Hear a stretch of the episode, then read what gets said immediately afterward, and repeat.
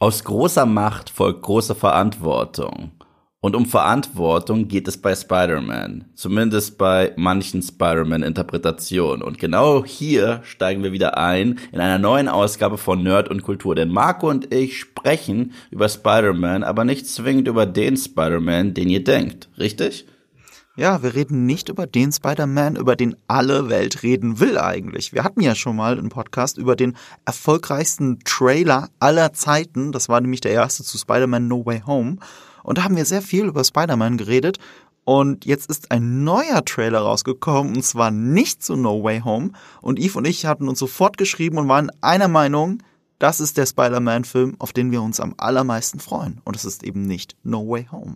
Ja, und dabei ist es noch nicht mal so ein richtiger, richtiger Trailer. Es ist so ein First Look. Das heißt, wir haben eine kurze Szene und dann noch sowas aus einer anderen Sequenz. Und das hat mir schon komplett gereicht, denn wir sprechen über die Fortsetzung von Spider-Man Into the Spider-Verse, der hier großartig Spider-Man A New Universe hieß. Warum ja. auch immer. Aber das ist mir vollkommen egal.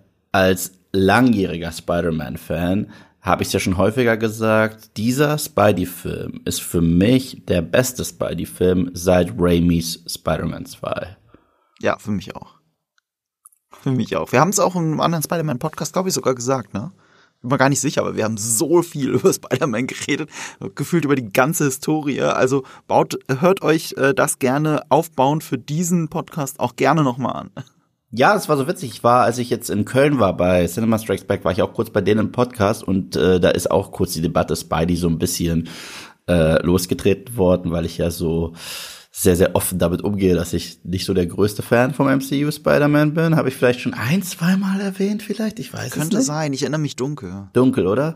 Und äh, dann habe ich äh, dort auch gesagt, dieser Spider-Man Into the Spider-Verse, das war für mich ein fantastischer Spider-Man-Film. Und da haben die mir alle recht gegeben und meinten auch, ja, warum reden nicht mehr Leute über diesen Film? Jungs, falls ihr zuhört, wir beide reden heute über diesen Film. Wir reden über diesen Film, wir reden, was ihn so besonders macht und was ihn so besonders macht, führt dazu, dass wir uns so sehr auf die Fortsetzung freuen. Ja, oder die Fortsetzungen, weil das war auch einer, also dass dieser First Look rauskam, war ja schon so ein Drop, mit dem keiner gerechnet hat in dem Moment. Und dann sind es auch noch zwei Parts. Also mindestens zwei Parts, weil sie haben es angekündigt als Part One und sie haben keinen, und das ist ganz wichtig, kein Part Two angekündigt. Zumindest habe ich keine offizielle, keine offizielle Wortmeldung dazu gefunden, so, äh, in Vorbereitung. Und äh, wir gehen jetzt alle davon aus, dass es zwei Parts sind. Ich glaube, weil Phil Lord oder Chris Miller, die Produzenten, was in der Richtung mal gedroppt haben irgendwann. Aber so richtig angekündigt ist noch nichts. Es gibt noch keinen IMDb-Eintrag zum Beispiel für ein Spider-Verse Part 2. Nee, ich glaube, die werden jetzt auch erstmal gucken, wie es so ein bisschen läuft. Die werden das machen, die machen das auch sehr, sehr clever. Denn ehrlich gesagt, als damals der erste Trailer kam zu Into the Spider-Verse und ich das gesehen habe, dachte ich mir, das sieht aus wie so ein MTV-Musikvideo. Ja, mir hat dieser Animationsstil wahnsinnig gut gefallen, aber ich wusste nicht, was dieser Film wirklich sein wird. Ich dachte mir erstmal, ist das eine Spider-Man-Parodie?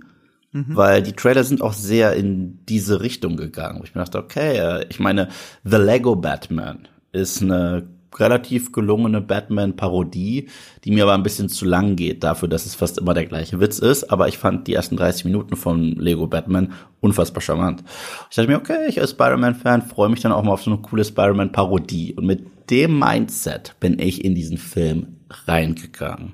Und verlassen habe ich ihn mit, das ist die Essenz von Spider-Man. Deswegen liebe ich Spider-Man-Comics. Deswegen liebe ich den Charakter Spider-Man. Und deswegen hoffe ich, dass Leute endlich verstehen, warum ich äh, diese neue Interpretation nicht so gerne habe. Weil diese ist richtig einfällig. Ja, aber und deswegen ist deine Verbindung in deinem Kopf mit den beiden Filmen gar nicht so verkehrt, weil ähm, der Batman-Film kommt ja auch von Chris Miller und Phil Lord als Produzenten, genauso mhm. wie der Lego-Movie selber. Ähm, da gibt es sehr viele Parallelen in der Entstehung. Da reden wir dann auch später drüber, wenn wir auf die zwei Leute eingehen müssen. Aber von denen das alles abhängt, das sind diese zwei Masterminds, ähm, hinter denen diese Animationsfilme, also wegen denen diese Animationsfilme teilweise besser funktionieren als die Realfilm-Counterparts mit den gleichen Helden. Merkwürdigerweise. Also gerade im Vergleich zum MCU. Aber das ist kein Podcast, wo wir jetzt ganz Zeit das MCU bashen wollen, sondern vielmehr darüber reden wollen, warum wir ähm, Spider-Man Into the Spider-Verse so geil finden, warum wir Across the Spider-Verse jetzt so hart entgegenfiebern. Und ja, Ach, übrigens, warum das First Look heißt, ist vielleicht noch ganz interessant. Ich meine, an für sich das ist kein richtiger Trailer, du hast ja schon gesagt, der besteht eigentlich aus zwei Szenen, aus einer Szene und aus einem Schnipsel aus einer größeren Szene anscheinend. Mhm. Ähm, dazu habe ich jetzt auch eine kleine Vermutung, weil wir sind jetzt, während wir das aufnehmen, ich glaube eine Woche vor dem Release von äh, dem neuen Spider-Man-Film No Way Home.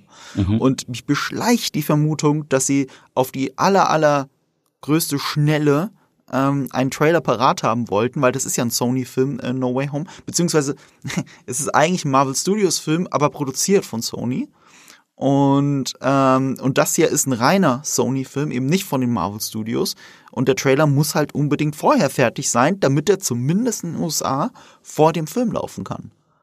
Ja. Und bei Animationsfilmen, das ist alles sehr, wie soll ich sagen, ähm, da werden sehr viele Szenen, die werden ja, die sind ja nicht hintereinander abgedreht und werden dann im Schnitt zusammengefügt, äh, zusammengefügt dann die Special Effects noch drauf, sondern da, an diesen Szenen wird von verschiedenen Animationsstudios, äh, nicht Studios, Departments und Leuten wird da halt parallel immer dran gearbeitet und am, am Ende alles zusammengefügt und es gibt wahrscheinlich zu diesem Zeitpunkt einfach noch nicht genug, um einen Trailer draus zu machen. Aber zwei fertige Szenen konnten sie zumindest, also bis für dahin fertigstellen. Und der Film selber kommt ja erst am, ich schaue nach, 13. Oktober 2022, ja. Also fast in einem Jahr erst. Ja, und äh, was das auch noch äh, spannend macht, gerade wenn wir jetzt so langsam halb nervös, halb mit Vorfreude auf No Way Home äh, schauen, das war der erste Film im Spider-Man-Universum, der das Multiversum aufgebrochen hat. Lange bevor das MCU es gemacht hat. Mhm. Und äh, für mich auch die Messlatte. Denn äh, gut, ich bin groß geworden, sage ich schon häufiger, mit Spider-Man im Gesamten. Und in der 90er-Jahre-Serie habe ich das erste Mal das Konzept eines Multiversums gesehen. Und es damals überhaupt nicht verstehe. Ich so, wieso gibt es ja, ach so, die sind alle aus anderen Welten. Unterschiedliche Spider-Figuren. Damals gab es noch Madame Web ich glaube nicht, dass wir sie je sehen werden. Äh, das ist wie eine Spinnengöttin, die, die alle überwacht hat und die diese unterschiedlichen Spider-Figuren zusammengebracht hat. Und ich konnte nicht glauben, wie gut dieses Konzept damals umgesetzt wurde und dass es eben nicht ein dummes Gimmick war. Und jetzt gucke ich auf No Way Home und sag einfach nur, ihr seid am Zug, your move, macht's richtig. So, und ja. Und das ist schwierig. Ich meine, gerade Sony als Studio hat ja eine eine Historie von Filmen, die gar nicht funktionieren und die fantastisch funktionieren. Wir hatten es ja in unserem Ghostbusters Podcast auch zu Genüge ausbreiten müssen, dass der 2016er Ghostbusters halt komplett scheitert von den Sony Studios, aber, oder Sony Pictures, ähm, aber der neue Ghostbusters all das so viel besser macht. Und, und, und das ist so ein Hit-and-Miss-Studio, Sony, die ganze Zeit. Also sie gehen in Extreme. Ich meine, dieser Film kam raus nach den Amazing Spider-Man-Filmen, während es schon ähm, also Into the Spider-Verse kam raus, äh, nach den Amazing Spider-Man-Filmen und während es schon einen neuen Spider-Man im MCU gab. Und dann droppen sie einfach diesen Animationsfilm, der, wie du gesagt hast, in den, äh, erst diesen Ersteindruck vermittelt, das ist so ein Film für die MTV-Generation. Schnell geschnitten, sehr moderne Musik, äh, mit Miles Morales auch mal einen komplett anderen Spider-Man ähm, und nimmt sich vielleicht gar nicht so sehr ernst. Und erschreckend viel Herz hatte dieser Film. Wir gehen auch gleich in so in so eine Kritik quasi von äh, Into the Spider-Verse, aber vorher müssen wir euch natürlich sagen, wem ihr diese Folge zu verdanken habt, dem Sponsor dieser Folge. Sponsorship. Achtung Werbung, denn das hier ist Werbung für NordVPN. Das ist der schnellste Virtual Private Network Anbieter auf der Welt. Wir haben ja schon mal Werbung für ihn gemacht, was auch daran liegt, dass wir selber privat ja NordVPN nutzen. Jetzt gerade gibt es den Holiday Season Deal, der läuft vom 1. Dezember bis 10. Januar. Und da könnt ihr auf der Webseite nordvpn.com slash nerd und Kultur mit dem Rabattcode nerd und Kultur ähm, 73% sparen auf das Dreijahrespaket und dann gibt's noch ein Bonusgeschenk obendrauf. Ich glaube, das ist ein Gratismonat, aber ich kann es euch gerade nicht sagen. Dann wäre es nämlich etwas mehr als zwei Jahre. Umgerechnet kostet euch mit diesem Paket der Monat ähm, 2,80 Euro. Äh, ja, 2,80 Euro pro Monat. Das ist nicht gerade viel. Aber wenn ihr während des Benutzens merken solltet, dass es euch doch zu viel, könnt ihr mit der 30-Tage-Geld-Zurück-Garantie auch alles sofort rückgängig machen. Wofür benutzt du denn VPN? Also es dürfte ja niemand überraschen, dass ich sehr viel mit YouTube zu tun habe. Oh mein Gott, ich äh, trete regelmäßig in YouTube-Videos auf und mache sie selber. Aber gerade deshalb kann es extrem helfen, wenn man ein bisschen Background-Material zu Filmen haben möchte, wenn man Interviews sehen möchte zu Filmen, die es eventuell bis dato nur in Amerika gibt. Dann benutze ich VPN. Das hilft mir unfassbar bei Recherche. Es hilft mir sehr viel, weil viele sagen, Mann, Eve, du hast echt manchmal ein Background-Wissen zu so vielen Sachen und so weiter und so fort und zu der Serie zu dem Film. Ich so, ja, aber irgendwo muss der auch herkommen. und genau dafür benutze ich äh, NordVPN. Ja, ich möchte an der Stelle vielleicht gar nicht mal erzählen, wofür ich alles äh, NordVPN benutze. Ähm, es geht auf jeden Fall sehr leicht per mit wenigen Klicks auf dem Rechner, weil das einfach eine installierte App ist, sogar mit sehr wenigen Klicks auf dem Handy, weil das äh, auch als App installieren kannst. Du bist quasi im Handumdrehen virtuell in, anderen in einem anderen Land, so dass du auch wirklich ein echtes weltweites Internet hast.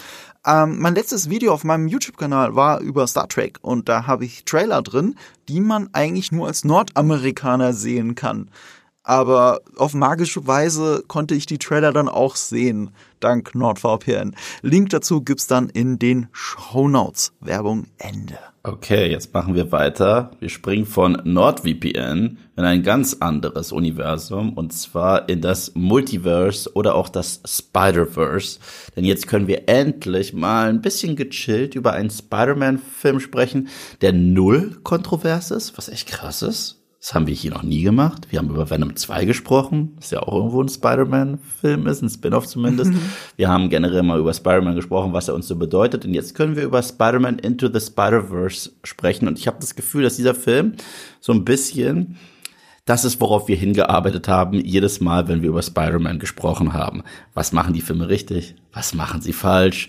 Warum äh, haben manche Fans Probleme? Was lieben moderne Fans an Spider-Man? Und ich finde, hier können wir so eine schöne goldene Mitte finden, weil eigentlich dürften Comic-Fans Fans von Tom Holland Spider-Man tatsächlich, Fans von den Raimi-Filmen, ja, und auch Fans von den Mark Webb-Filmen und Fans von den Comics auf ihre Kosten kommen. Denn äh, Spider-Man Into the Spider-Verse ist für mich der beste Spider-Man-Film seit Sam Raimi Spider-Man 2. Er ist nicht besser als Sam Raimi Spider-Man 1, aber er kommt verdammt nah dran. Und er ist für mich ein fantastischer Spider-Man-Film, was so witzig ist. Ich weiß noch, ich habe lange, lange, nachdem ich, äh, nachdem ich ihn gesehen habe, saß ich in einem Gespräch und habe mich mit einem Kumpel unterhalten, meinte, ist es nicht komisch, dass der Film mit dem Spider-Schwein die Essenz von Spider-Man besser einfängt als der mit dem Teenager in Live-Action? Nee, das ist gar nicht komisch, wenn man auf die Filme von Phil Lord und Chris Miller schaut, weil die immer so ein so, so, so, die treffen schon irgendwo den Kern. Bei Batman kann man darüber streiten, bei Lego Batman, ob sie das geschafft haben. Aber hier schon die Essenz der Figur. Was du ja auch immer sagst, dass Spider-Man eigentlich jemand ist, der struggelt. Die mhm. ganze Zeit. Und hier schaffen sie es, das zu zeigen, ohne es zu wiederholen, was Sam Raimi ja schon gemacht hat. Also gerade Spider-Man 1 zeigt das in, in der Origin-Geschichte perfekt. Spider-Man 2 zeigte uns das so weitergedacht perfekt, dass du eben nicht diese große Verantwortung ähm, äh, immer mit deinem normalen Leben unter einen Hut bringen kannst. Sogar ganz im Gegenteil. Bis zum Ende des Films bleibt es offen. Es ist nicht miteinander äh, ähm, äh, kombinierbar diese große Verantwortung als Held und das normale Leben. Das kann nie perfekt weitergehen. Ja. So, das sagt uns ja Spider-Man 2 auch bis zum Ende, als ähm, äh, MJ ihm, ähm, wie soll ich sagen, melancholisch hinterher schaut, während er wegschwingt. Sie ist ja nicht fröhlich. Sie ist Na, nicht in dem Moment nicht. so, hey, alles super. Nee, sondern, ja, wir müssen es irgendwie schaffen. Das ist ihr oh. Blick eigentlich. Ja, und in Spider-Man 3, den ich ja verteidige, trotz der harschen Kritik und so mhm. weiter, treibt er das ja eigentlich auf die Spitze. Weil was passiert, wenn ein Peter Parker seine Verantwortung vernachlässigt? Mhm. Er wird zu einem richtigen Arsch. Ich meine, mhm. es gibt, ich weiß, wir alle lachen über Bully Maguire und über die Tanzsequenzen, die cheesy ohne Ende sind, aber ich finde die sau unterhaltsam. Aber ich kann ja sogar der, der, der tanzenden Peter-Szene eine Menge abgewinnen, weil es für mich immer eine Parodie war auf die Raindrops Keep Falling on My Head-Sequenz aus Teil 2. Uh Weißt du noch? Die, wo er so wie so ein Dork rumläuft, nachdem er nicht mehr Spider-Man sein möchte. Uh Und er haut N MJ in Spider-Man 3. Als das passiert ist, das ganze Kino war still. Das war so ein Schockmoment, wo das ganze Kino still war. Und es gab ein paar Szenen davon, die das richtig auf die Spitze getrieben haben. Und dieser schwarze Anzug ist ja sowas wie eine Sucht von Peter. Jedes Mal, wenn er so einen einfachen Weg raussucht, zieht er sich den an. Das fand ich eigentlich ziemlich geil gemacht in dem Film. Der Film hat sehr viele geile Ideen, aber auch sehr viele Studio-Interference, äh, wie man so schön sagt. Ich glaube, ich fand's halt geiler gemacht, äh, geiler gemeint als gemacht. So. Ist, äh, ist, daher ist, kommt ja auch dieses Bully Maguire-Zeug, weil, weil so wie es gemacht ist, kannst du es halt auch gut in den Dreck ziehen. Ja, aber das Witzige ist halt auch, dass das probiere ich immer den Leuten zu sagen. Die beiden, im Grunde genommen lachen wir ja über, über Peter Parker, weil er so ein derartig uncooler Trottel ist und denkt, er wäre cool. Aber Newsflash für alle da draußen, Peter Parker ist nicht cool und hm. war nie cool und er ist der Nerd, der andauernd gemobbt mhm. wird. Was passiert, wenn der auf einmal einen Haufen Arroganz hat? Er benimmt sich wie ein Bully Maguire und deswegen passt es überraschend gut zu dieser Interpretation. Und da kommen wir weiter zu Into the Spider-Verse, ja. weil der es ja schafft, uns zu zeigen, wie uncool Peter Parker ist, egal wie alt er noch wird. Das mhm. wird halt niemals ein Tony Stark. Während der MCU Peter Parker ja die ganze Zeit versucht, eigentlich der nächste Tony Stark zu sein. Und, ähm, und durch den gealterten Peter Parker wissen wir, was das für ein Verlierer eigentlich ist. Und umgekehrt hast du Miles Morales als den Spider-Man dieses Films, als, als, als unsere Identifikationsfigur, hast du jemanden, der die gleichen Probleme durchleidet wie ein junger Peter Parker. Ja. Mit wissend, wie sein Schicksal später sein könnte, mit dem gealterten Peter Parker, gibt es dem Ganzen so einen wunderbaren Kontrast. Ja, das Besondere ist Miles Morales es hätte so leicht sein können. Ich meine, ich muss, ich bin ganz ehrlich, ich habe hier und da mal einen Miles Morales Comic in der Hand gehabt. Ich fand immer sein Outfit ziemlich stark. Das sah ganz mhm. cool aus, dieser, dieser schwarze Spider-Man-Anzug, der aber nicht der Venom Spider-Man-Anzug war. Und ich fand, ich fand äh, die Artworks immer richtig klasse. Ich habe auch auf Conventions immer richtig coole Poster und so weiter von ihm gesehen. Und ich fand sein Outfit immer richtig stark. Aber ich würde lügen, wenn ich sagen würde, ich kenne den Charakter und ich kenne seine Backstory. Und das stimmt einfach nicht. Ich habe ihn richtig kennengelernt durch diesen Film. Und ich war glücklich, weil normalerweise, wenn man eine neue Figur heutzutage einführt, ist sie einfach ein Prototyp von, das ist die bessere Version von dem Helden, den du kennst. Häufig sogar noch eine Arroganz, häufig gar keine Heldengeschichte mehr, die braucht man nicht mehr, weil Heldengeschichten sind ja langweilig. Und äh, dieser ähm, Spider-Man mir ist aufgefallen, als ich nochmal geguckt habe, er trägt tatsächlich nur sieben Minuten lang den fertigen Anzug in den letzten sieben Minuten. Das dauert noch länger als im ersten Raimi Spider-Man-Film, wo es so, glaube ich, nach der Hälfte des Films mhm. so weit Durch ist. Durch einen magischen Umschnitt hat auf einmal einen coolen Anzug. Genau. Und, und hier ähm, fangen sie auf der einen Seite Comic-Stile perfekt ein. Wir werden ja noch über die Animation sprechen, aber sie fangen auch die Seele des Spider-Mans ein, denn er ist tatsächlich auch so ein kleiner Underdog, aber auf eine andere Art und Weise. Zum Beispiel, Peter Parker war ein Genie, der aber ähm, von allen gemobbt wurde, weil er zu clever ist, weil er zu nerdig ist und so weiter und so fort. Das kennen wir. Miles Morales ist ein Genie, der sich aber nicht wohlfühlt unter diesen ganzen gepamperten elitären äh, Stud äh, Studenten und so weiter und äh, Schülern auf einer äh, Schule, dass er sich dümmer stellt, als er ist, damit er bitte zurückgestuft wird in seine alte Schule.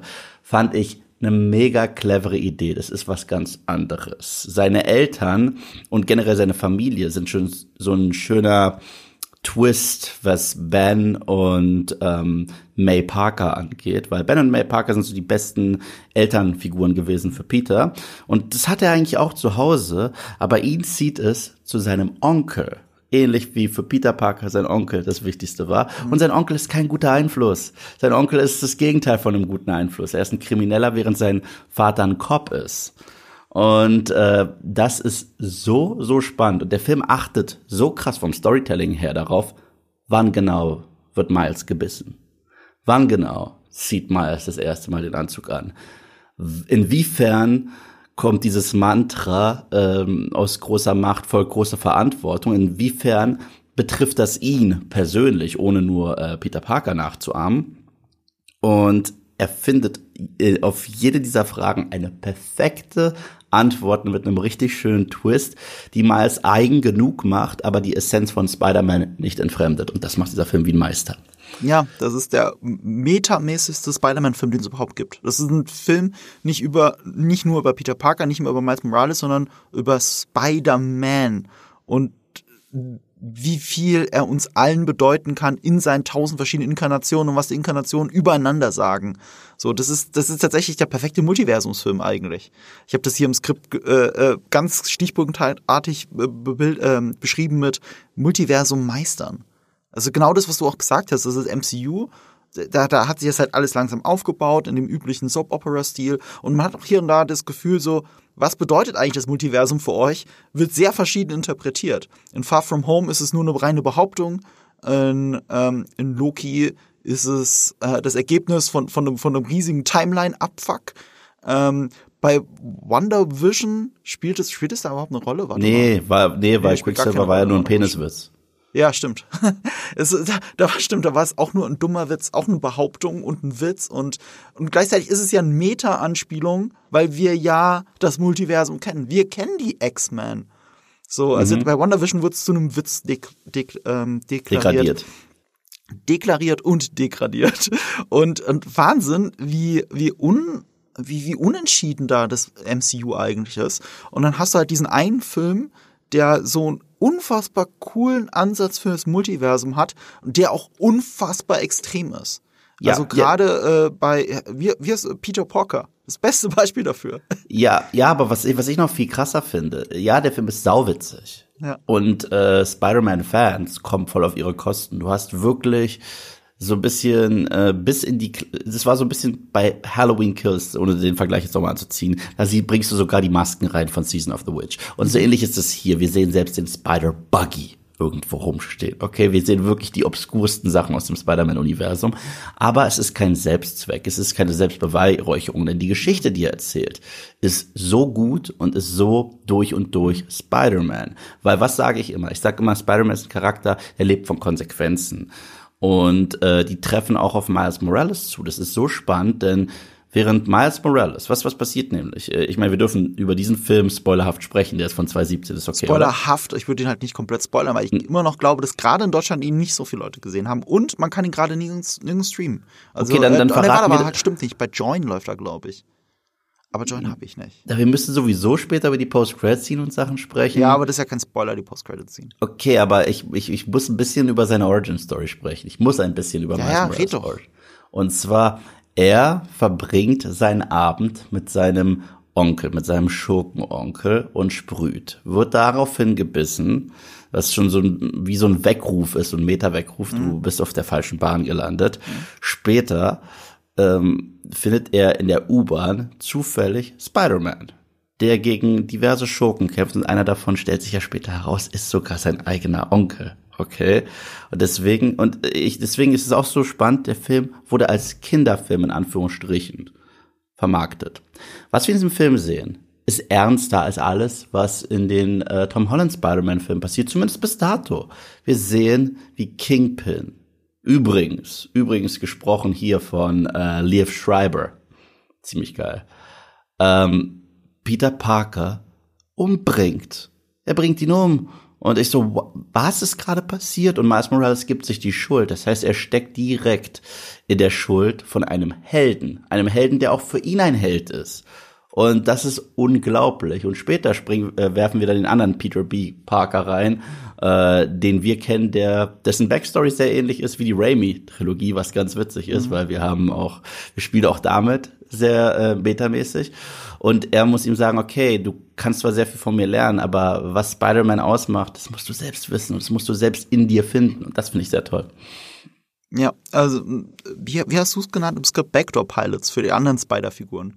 Ja. Ähm, ja, der Film nimmt sich ernst, hat aber die abstrusesten Spider-Man-Figuren drin und die sind nicht reiner Selbstzweck, wie du gesagt hast. Es ist nicht ein Gag, dass Peter Parker, also dieses Spider-Schwein, da rumläuft. Das ist nicht einfach nur ein Gag die geben dem Herz. Die nehmen ja, das Figur wird, also, ernst. Also es gibt drei Figuren, die einen richtigen Arc haben. Das ist, das ist Miles Morales, das ist Gwen Stacy, aka mhm. Spider-Gwen und das ist Peter Parker. Ja. Es gibt drei Gag-Figuren, die sind so wie in den Disney-Filmen, diese Timon und Pumba Charaktere. Ja, ja, das, genau. Das, das ist äh, Peter Parker, das ist Penny Parker und das ist Spider-Man Noir gesprochen von Nicolas Cage. Komm schon.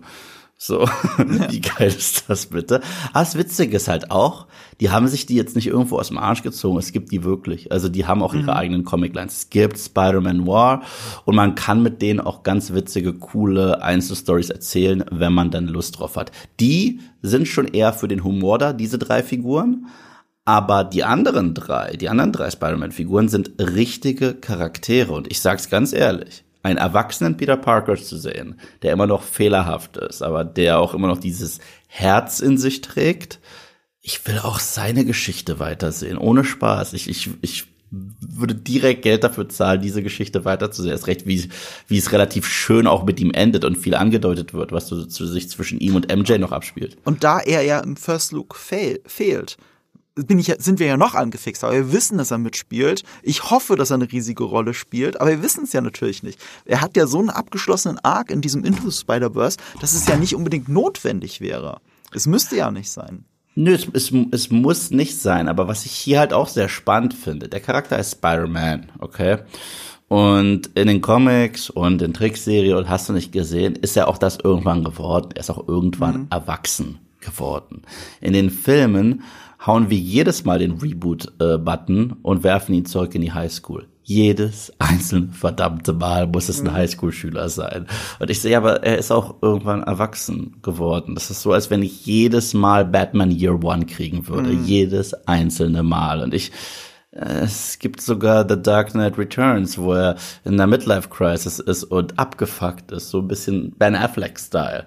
Aber nein, das, das trauen die sich nicht. Der muss Highschool sein und ich verstehe es nicht. Ja, gerade wenn man das dann hier sieht, fragt man sich, warum haben sie sich bei Amazing Spider-Man einfach für ein Reboot entschieden? Sie hätten auch tausend andere Sachen machen können, also sie haben es halt nicht gemacht. Und das ist schade. Ähm, das spiegelt sich aber auch schön im Animationsstil dann wieder, weil jeder, jede einzelne Inkarnation von Spider-Man kommt ja auch aus einem anderen Stil heraus. Und das passt alles trotzdem flawless in diesen Film rein. Das sieht wunderschön aus. Spider-Man Into the Spider-Verse ist einer der aller, aller schönsten und am witzigsten und kreativsten inszenierten Animationsfilme aller Zeiten. Ja, das unterschreibe ich ohne Wenn und Aber. Also drei Figuren ähneln sich sehr, die könnten aus dem gleichen Universum stammen und die gibt es auch jeweils in nur leicht abgeänderter Version im gleichen. Das ist Peter, das ist Gwen, das ist Miles. Mhm weil zum Beispiel der Peter, der, der originale Peter aus Miles äh, Universum sah genauso aus wie er, hatte nur blonde Haare mhm. und wurde von Chris Pine gesprochen. Okay. Ähm, das ich gar nicht. Ja, ja, aber nur, nur für die Eröffnungssequenz. Ja. Aber hier achtet man übrigens auch äh, auf sehr viele Sachen. Denn der Peter, den wir kriegen letztendlich, der äh, in seinem Universum nicht gestorben ist und der Peter mhm. Parker ist, mit dem wir groß geworden ist, ähm, wir sehen ja nur die Backstory des Abgeänderten. Und in, in dem, der abgeänderten Version ist zum Beispiel der Green Goblin ein echter Goblin. Mhm. So ein richtiges Drachenwesen. Warum? Weil es ist eine abgeänderte Version. Man, man sieht sogar den äh, ikonischen Spider-Man-Kuss aus Spider-Man 1. Nur umgedreht. Da hing halt MJ, was ganz witzig ist. Und ähm, die drei Charaktere, die komplett einen anderen Animationsstil haben und fast aus einem anderen Medium kommen, sind Spider-Man War, sind Penny Parker und ist Peter Porker. Peter Porker könnte aus einem Looney Tune Cartoon sein. Also er mhm. könnte im Grunde genommen Porky Pig sein hier aus, aus von den Looney Tunes, äh, Warner Brothers. Aber äh, auf einer subtilen Ebene sind sie eben doch unterschiedlich. Du hast es mal so schön erklärt, glaube ich, im anderen Podcast, ähm, dass Miles Morales Welt bewusst ähm, in diesen 24 oder weniger Frames pro Sekunde gezeigt wird. Es ist mhm. abgehakt. Es bewegt sich ja. alles wie ein Zeichentrickfilm. Ja. Und Peter Parker, der gealterte, aber nicht. Und ähm, weil er ja viel weiter ist, er ist viel flüssiger in seinen Bewegungen, er weiß, was er tut. Und auf einer subtilen Ebene gleicht sich diese Bildfrequenz, dieser Shutter Speed, dieser künstliche in der Kamera, gleicht sich von äh, Miles Morales an Peter Parker an, in dem Moment, wenn er immer mehr zu Spider-Man wird. Ja. Und toppt sich in dem Moment, als er diesen Sprung ins Ungewisse, nicht ins Ungewisse, in die Gewissheit eigentlich macht, mhm. äh, zu diesem Höhepunkt, als er dann sein Kostüm endlich hat. Mhm. Und da sind wir dann bei einem absoluten Angleichen der Animationsgeschwindigkeit. Und, und, und das merkst du natürlich nur auf einer subjektiven Ebene, dass sie sich an, annähern. Es bedeutet aber auf einer objektiven Ebene, dass sie eben nicht, also sie sehen ähnlich aus, aber sie bewegen sich unterschiedlich. Sehr lange Zeit. Und, ähm, und das macht es in einem Animationsstil dann eben im Detail doch anders. Ja, und er macht auch etwas dramaturgisch und ästhetisch. Sehr richtig, was mir auch sehr fehlt an dem modernen Spider-Man-Film. Und zwar, wenn ich Peter Parker schwingen sehe, möchte ich mich so fühlen, als wenn ich mit Peter Parker schwinge. Mhm. Also, äh, oder Spider-Man, ganz egal welche Spider-Man-Figur. Als ich ähm, Tobey Maguire Spidey durch New York hab schwingen sehen, waren das echte Kamerafahrten, die runtergegangen sind über die Taxis. Das Einzige, was nicht echt war, war der CGI Spidey in der Luft bei den Mark Webb-Filmen war sehr viel in Camera, sehr viel. Und bei den Tom Holland-Dingern spielt New York keine Rolle. Das ist äh, überhaupt keine Rolle. Er könnte genauso gut äh, hier in Berlin ein Superheld sein. Und äh, es ist halt ein Stillshot und CGI. Also es ist ein CG, es ist ein Stillshot von einem Greenscreen mit CGI noch on top. Und das ist absolut nicht immersiv. Und hier, obwohl alles animiert ist, haben wir First-Person-View. Es ist groß. Wir haben den Enthusiasmus in dem Jungen, wenn er sich freut. Und er ist ein Brooklyn-Held. Er schreit sogar lautstark Brooklyn. Und dann spielen wir noch mit dem Comic-Medium. Wir haben Sprechelblasen, die vokalisiert sind und noch äh, on-screen zu sehen sind. Regelmäßig. Und wir könnten, wie du so schön bei Arcane gesagt hast, jedes Mal Pause drücken. Und wir hätten ein Bild. Wir hätten äh, jedes Mal ein Frame oder ein Panel aus dem Comic. Und das ist unglaublich. Ähm, es gibt aber eine Parallele zum MCU, die sich, wenn man sich die Castliste anschaut, einem wirklich ins Auge springt. Also sind wir ja auch schon fast wieder beim Multiversum, weil so gefühlt alle wichtigen Sprechrollen, außer Miles Morales, glaube ich, ähm, finden sich mehr oder weniger im MCU wieder. Außer Nicolas Cage, obwohl er mal der Ghost Rider war, also er war sogar schon mal ein Marvel-Held. Er war ein Marvel-Held. Er war ein Marvel-Held. Ähm, Aber Haley Steinfeld die äh, spielt zurzeit Kate Bishop. Genau. In Arcane spielt sie, äh, spricht sie Vi. Und hier spricht sie Spider-Gwen und zeigt erneut, warum sie äh, ihr, ihre Agentin oder ihrem Agenten fetten Obstkorb schuldet. Weil sie äh, kriegt nicht nur sehr dankbare Rollen, äh, sie ist schwer beschäftigt und äh, alles, was sie anfasst, wird zu Gold zurzeit und ich find's geil. Ja, und wir haben wieder rausgehört, was für, wie sehr du für sie schwärmst. Oh, tu ich. Ähm, tu ich. Mahershala Ali, der, äh, den man auch kennt aus Green Book, wo er unfassbar gut ist, ähm, er spielt hier Uncle Aaron und im nächsten MCU äh, Blade. Ja. Und ja. witzigerweise äh, man ist sich ja nicht sicher, aber in Eternals hört man ja eine Person reden und kann sie aber nicht zu 1000 Prozent zuordnen. Und viele Leute glauben, dass Wurde jetzt bestätigt. Wurde es bestätigt. Wurde jetzt bestätigt. Von wem? Äh, von Mahershala selbst. Ah, perfekt. Ja, dann war es selber. Also in zwei verschiedenen Marvel-Universen hört man ihn reden. Sieht ihn aber ja. nicht. Ja, und sein Arc, bitte, bitte, sein Arc als sowohl die Onkel, Mentorenfigur, als auch der Schurke ist unfassbar. Und ich sag's mal so, wir alle kennen die Sequenzen in- und auswendig, wenn Peter Onkel Ben auf dem Boden findet. Und wenn wir den Twist davon sehen in Into the Spider-Verse, trifft es einen mit einem ganz anderen Hintergrundgedanken. So, ich darf nicht werden wie mein Onkel mhm. und daraus nehme ich die Verantwortung. Brillant. Ja. Und äh, ja, stimmt, absolut. Und äh, Zoe Kravitz spielte auch mit. Sie spielt nämlich die gealterte MJ. Ja. Und ähm, sie hat in X-Men First Class äh, Angel gespielt. Mhm. Sie hat in Batman Lego Movie Catwoman gespielt und sie spielt im nächsten richtigen Batman-Film Catwoman. Äh, Catwoman. Ja. Also, also hier gibt es sehr viel comic-übergreifende Figuren. Doc Ock ist auch so ein Beispiel. Die fand ich auch sehr gelungen in ähm, Into the Spider-Verse. Das ist nämlich, Doc Ock ist hier eine Frau und gesprochen von Catherine Hahn. Und Catherine Agatha. Hahn, ja genau, Agatha. Sie ist Agatha in Wonder Vision. Äh, Leaf Schreiber, den du schon genannt hast, der Wilson Fisk, aka Kingpin, spielt. Sabertooth. Sabertooth in, ähm, in, äh, in dem Film, den wir, äh, äh, den wir ignorieren, okay? Den wir ignorieren, aber Leaf Schreiber war nicht das Problem, der war cool. Nö.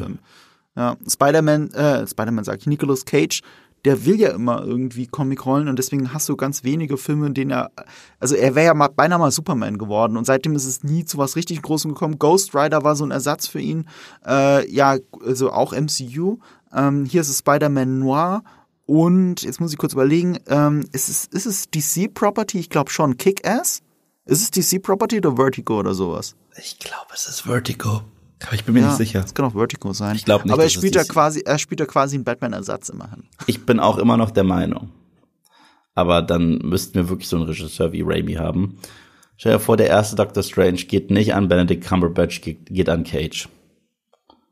Äh, okay. Cage. Nicolas Cage als Dr. Stephen Strange. Ich sag dir, das wäre so geil geworden und niemand würde auf die Idee kommen, ihn mit Tony Stark zu vergleichen, was er aus der Rolle gemacht hätte, okay? Er als so sehr arroganter, weil ich weiß nicht, ob du es wusstest, er hat mal für den Film Knowing fürchterlicher Film. Aber mhm. er hat für diesen Film, äh, war auf der Comic Con oder so und hat es mit Rose Byrne gemacht. Übrigens, die auch in X-Men First Class mitgespielt hat. Und sie meinte, dass er vorher zu ihr gegangen ist und gesagt, er wird den ganzen Panel machen, ohne die Wörter ich zu sagen. Das heißt, er hat von sich in der dritten Person und so weiter gesprochen. Sowas wie Nicolas Cage agrees. Das ist so geil. Und äh, stell dir mal vor, so eine Version von Doctor Strange, ich wäre dabei gewesen. Äh, also Doctor Strange, der nur in der dritten Person von sich redet? Ja, also der, der, der am Anfang, wenn er noch so mega arrogant ist und ja, so weiter, ganz viel das, davon das sind. und das, sehr, das wäre sehr karikaturhaft. Ja, aber von Nicolas Cage will ich genau das sehen. Hallo? Das ist Nicolas Cage. Ich will auch sehen, wenn er sich die Hände bricht, dass er nicht mehr klarkommt und so einen Mental Breakdown hat wie in Face Off und seine Augen einfach seinen Körper fast verlassen. Das will, das will ich alles sehen. Es gibt noch eine sehr entscheidende Überschneidung, nämlich äh, die Figur, die wir im Trailer von Across the Spider-Verse sehen. Nee, Across, Across the, ne? Across the Spider-Verse. Ähm, das ist Oscar Isaac. Der spielt ja, ja Miguel O'Hara. Das ist auch ein Spider-Man. Und er spielt bei Marvel den Moon Knight. Er kriegt eine eigene Serie. Dafür gab es ja einen kurzen Teaser schon in diesem äh, Disney Day, Disney Plus Day Trailer zu den Marvel-Serien. Ja, ich konnte es nicht fassen, dass du diese Post-Credit-Scene nicht im Kino gesehen ja, hast. Ja, erstens habe ich tatsächlich Into the Spider-Verse nicht im Kino gesehen. Den habe ich oh ewig später auf Netflix gesehen. Äh, und ich habe ich hab null damit gerechnet, dass da eine Post-Credit-Szene kommt. Das ist ja, das ist ja nicht etwas, naja gut, nee, das stimmt gar nicht. Ich rechne bei den meisten Sony-Filmen nicht damit, aber ich verpasse deswegen immer bei Sony-Filmen die Post-Credit-Szenen. Also bei äh, Ghostbusters war es ja genauso. Ich habe ich hab bei Legacy äh, Schrägstrich Afterlife nicht damit gerechnet, dass eine Post-Credit-Szene kommt und bin da schon aus der Presseverführung gestürmt, weil ich auf Toilette musste und habe das halt verpasst, weil ich das Sony-Film nie damit rechne und ich habe es auch nicht bei äh, New Uni Universe gedacht und erst heute von dir im Vorgespräch erfahren, dass es überhaupt eine Szene gibt und habe sie mir angeschaut. What the heck? Und du, wie hast du gesagt? Das ist die? Ich meinte, das ist die lustigste Post-Credit-Scene seit überraschend Spider-Man Homecoming, weil, weil die Post-Credit-Scene von dem Film mag ich sehr gerne, wo Cap nochmal vor die Kamera kommt und uns sagt, äh, Patience. So, manchmal lohnt sich Geduld und manchmal lohnt es sich zu warten und in anderen Fällen halt nicht. Und dann wird er erstmal still und das ist sehr witzig. ja, das ist auch gut. Und also das fand ich damals einen sehr gelungenen Gag, wo die sich einfach schon rausnehmen, äh, die Leute zu trollen mit Post-Credit-Scenes. Das was fand ich wirklich sehr cool im MCU. Ähm, und hier führen wir Miguel O'Hara aka Spider-Man 2099 ein. Das ist so ein bisschen der Terry McGinnis, aka Batman Beyond, oder hierzulande, glaube ich, hieß der Batman of the Future mhm. von äh, Spider-Man, einer aus dem aus Nueva York, dem äh, New York aus der Zukunft. Und wie er da jetzt genau reinkommt und warum er zurück in die Zeit reist und in die anderen Universen, weiß ich gar nicht. Also er wirkt ja erstmal so ein bisschen antagonistisch. Das haben die auch erstmal für einen ziemlich geilen Gag benutzt, weil er in der originalen 60s Serie drin ist und sie diesen Spider-Man-Meme haben, wo sie sich immer mit dem Finger anzeigen. Ja, wo mehrere, also ihr kennt alle diesen Meme. Spider-Man 2 äh, und dann sogar, sogar 3 stehen in dieser Szene dieses, dieses Meme und zeigen auf sich. So nach dem Motto, äh, äh, nee, du bist der Spider-Man. Du hast Schuld. Du, du hast Schuld, irgendwie sowas. Genau. Dieses Fingerpointing. Dafür ist dieses Meme bekannt. Und diese geniale Post-Credit-Scene, da springt Miguel O'Hara in eine andere Spider-Man-Dimension mit so einem technischen, mit so einem Device an seinem Arm mhm. und landet genau dieser Szene und zeigt auf den anderen Spider-Man und der zeigt auf ihn. Ja, und er sagt, das ist unhöflich, hör auf, auf mich zu zeigen und zeigt dabei immer weiter auf ihn und die zeigen sich dieser. Das ist sehr, das ist sehr witzig. Und es ist eins zu eins aus einer Folge dieser Serie genommen, okay? Mhm. Das heißt, sie haben diese Folge bekommen, haben sie nochmal überarbeitet und haben Miguel O'Hara vom Zeichenstil angepasst an diese uralt Animation und das ist so witzig, das ist auch so statisch, das ist sau geil. Wir sehen da sogar ganz kurz äh, J. Jonah Jameson wo ich mir ja wünschen würde, dass sie auch, also ich finde, J.K. Simmons sollte auch jede Version von J. Jonah Jameson sprechen, bin ich der festen Überzeugung. So, weil er einfach nur brillant ist und ohne Witz Top 5 bestes Casting in einem Superheldenfilm bleibt für mich J.K. Simmons als J. Jonah Jameson. Also, das ist für mich gar keine Frage. Aber wer hätte gedacht, dass diese Post-Credit-Szene nicht nur ein Gag ist, sondern wirklich zu tun hat mit einer Fortsetzung? Ich habe damit wirklich gerechnet. Ich, ich, bin rausgegangen, ich so, wir kriegen das. Wir kriegen das hundertprozentig. Der nächste Film wird Spider-Man 2099 sein, was ich ganz cool finde, weil ich kenne die Comics nicht wirklich. Also ich, ich, wenn ich, ich bin jetzt nicht einer von denen, sagt, ja, aber in dem Comic keine Ahnung. Wirklich. Ich finde das Casting perfekt gelungen, Oscar Isaac, weil ja, voll, voll. erstens Oscar Isaac ist ja Lateinamerikaner, mhm. aber ähm, er schafft es in seiner schauspielerischen, schauspielerischen Range auch Iren zum Beispiel zu spielen. Einem meiner Lieblingsfilme von ihm spielt er Inside, äh, äh, das ist Inside Llewyn Davis und damit spielt er einen irischstämmigen ähm, äh, Musiker. Und äh, Miguel O'Hara, und das ist ja schon, merkt es schon am Namen, Miguel, ein lateinamerikanischer Vorname oder Latino-Vorname, und O'Hara ist aber ein irischer Vorname, äh, Nachname. Und, und tatsächlich ist die Figur, so viel habe ich mit einer schnellen Wikipedia-Recherche rausgefunden, tatsächlich auch irisch, schrägstrich lateinamerikanisch. Und dann hast du halt diesen einen Typen, der genau das spielen kann, Oscar Isaac, der eh ein fantastischer Schauspieler ist. Und äh, was für ein tolles Casting, passt perfekt rein. Und ja, stimmt, also wenn man so drüber nachdenkt, man raushört, dass das ähm, Oscar Isaac ist, in dieser kleinen, Post, witzigen Post-Credit-Sequenz, dann muss mehr dahinter stecken. Da muss ein ich bin rausgegangen, ich so, wie, ich so, entweder kriegen wir jetzt ein straight-up Sequel mhm. zu Into the Spider-Verse oder in den nächsten Monaten kriegen wir die Ankündigung, die und die und die und die kriegen alle ihr Spin-off. Mhm. Aber auf jeden Fall kriegen wir einen Film jetzt mit ähm, hier Miguel O'Hara, weil sonst holst du dir nicht Oscar Isaac und sonst machst du diese Szene nicht. Äh, das, das bringen die im Leben nicht. Und das ist halt auch das Brillante eigentlich am Film. Weil wenn du dir den Trailer anguckst und wenn ich dir eigentlich die Story des Films grob erzähle, wirklich runterbreche, nur auf die Handlung, nicht auf die Charakterentwicklung und so weiter und so fort, denkst du, dass das der billigste Gag einer Firma ist, um ein Franchise hochzuzüchten. Oh, guck dir mal diese Version von Spider-Man an. Oh, guck dir mal diese Version an. Da können wir ein richtiges Franchise rausschlachten, Baby und so weiter. So wirkt das eigentlich auf dem Papier. Dann guckst du diesen Film an, der ist so viel intimer, so schöner, so privater, äh, so herzlicher als die meisten Spider-Man-Filme da draußen.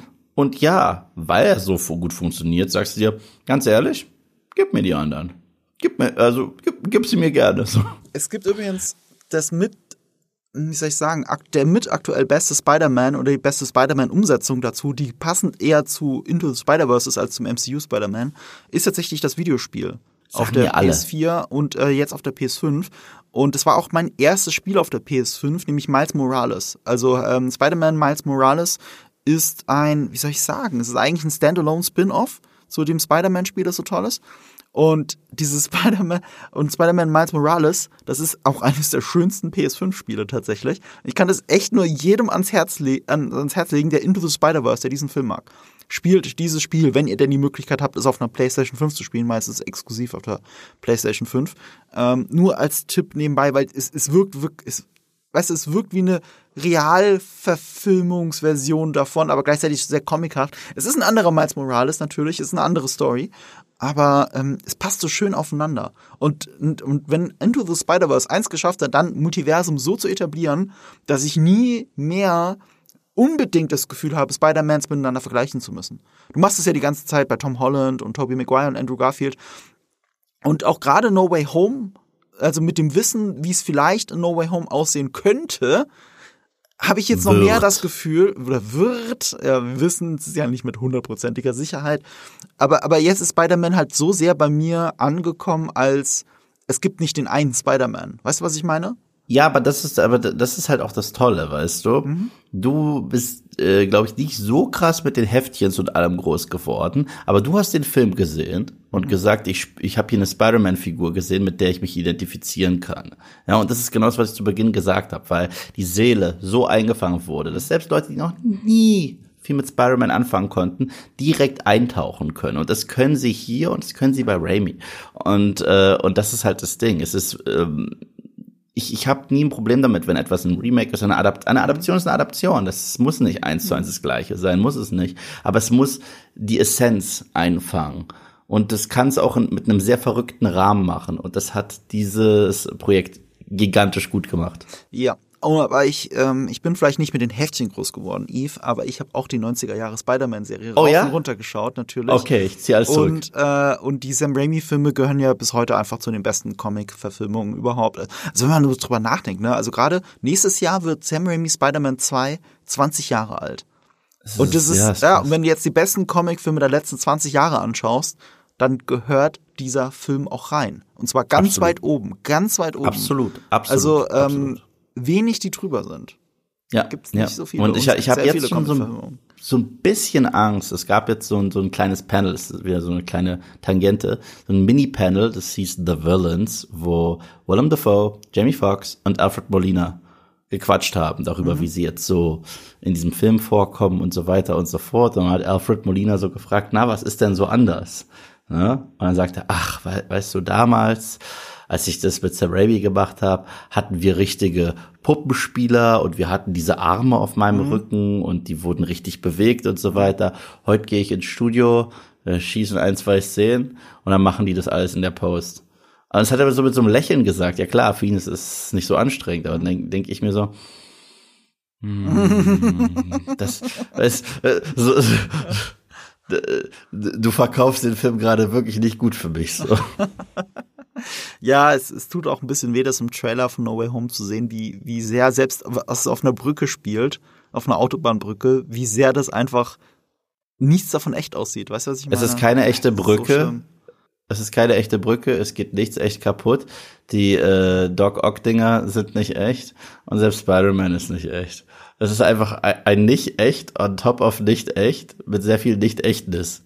Und dann gucken wir uns äh, den Into the Spider-Verse an, wo natürlich nichts echt ist, aber da dann so viele kleine, schöne Details drin sind. Aber es fühlt sich echt an.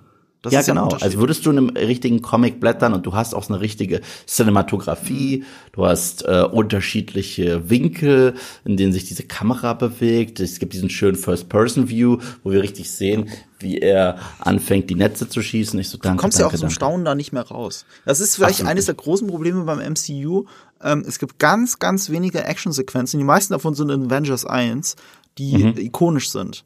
Also wo. Ja. du wirklich was Der zum 180 Hingucken Grad hast. Shot. Der 180 Grad Shot. Ich habe gerade erst, witzigerweise, ich glaube gestern, äh, ein uraltes Video dazu vom Patrick H. Williams, von dem YouTuber, geschaut, ähm, über die Limitations des MCU. Und äh, das, was er heraus, äh, herauskristallisiert hat, ist eines ähm, der großen Probleme des MCU, dass Action tatsächlich egal ist. Wir gehen wegen Charakteren rein, weil MCU, wenn wenns MCU etwas schafft, dann uns Charaktere näher zu bringen, die wir dann mögen. Wo es MCU schlecht wird, ist äh, Konsequenzen für die Charaktere. Da haben sie große Probleme damit, sind sehr gut im Aufbau von Charakteren, die wir alle mögen, die wir alle lieben. Ähm, aber die, mit den Konsequenzen und wie sie weitergedacht werden, die Figuren, da scheitern sie sehr oft. Und ähm, anders als beim normalen Actionfilm, den schaust du halt wegen der Action. Und beim MCU schaust du es echt, echt nur wegen den Charakteren, weil die Action total austauschbar ist, bis auf eben wenige Szenen. Und dazu gehört eben das, äh, dieser 180-Grad-Shot, den du gesagt hast, weil es auch geil gefilmt ist und so. Und, und hier bei Into the Spider-Verse kommst du aus dem Staunen nicht mehr heraus, weil immer etwas passiert. In jedem Frame, in jeder Szene, in jedem Moment passiert etwas und du kannst gar nicht alles erfassen. Das geht ja, Ja. gar nicht. Wahnsinn. Das Ja. ist ein Film, den du tatsächlich mehrmals gucken musst und auch mehrmals gucken willst. Ich habe ihn, glaube ich, mittlerweile schon fünf, sechs Mal gesehen und mir fällt jedes Mal was Neues auf. Was mir beim letzten Mal aufgefallen ist, ich so halt, das ist mir vorher nicht aufgefallen. Und zwar das Haus von Tante May. Ist eins zu eins das Haus von Tante May aus Raimi. Ach, echt? Also eins zu Krass. eins. Und deswegen, weißt du, mir ist es gar nicht aufgefallen, weil das Haus von, von, von, der, von der Familie Parker ist so warm und ist so äh, heimisch, weil, weil die beiden sind ja auch so niedlich und es ist so niedlich eingerichtet mit sehr warmen Farben, dass man sich da immer automatisch zu Hause fühlt, wenn man da reinguckt, ne? Und jetzt sehe ich das und ich habe mich einfach zu Hause gefühlt und es gar nicht hinterfragt. Und, und das letzte Mal, als ich so diesen Rewatch gemacht habe, ich so, es ist das gleiche Haus. Deswegen fühle ich mich hier so wohl. und äh, es ist nur animiert. Und das ist sehr geil. Das ist wirklich ziemlich Das cool. sind die Details, die sich da drin überall verstecken. Und wer ist, Ja. denn, wer ist denn für diese Details verantwortlich? Jetzt müssen wir über die zwei großen Masterminds dahinter reden, nämlich Phil Lord und Chris Miller.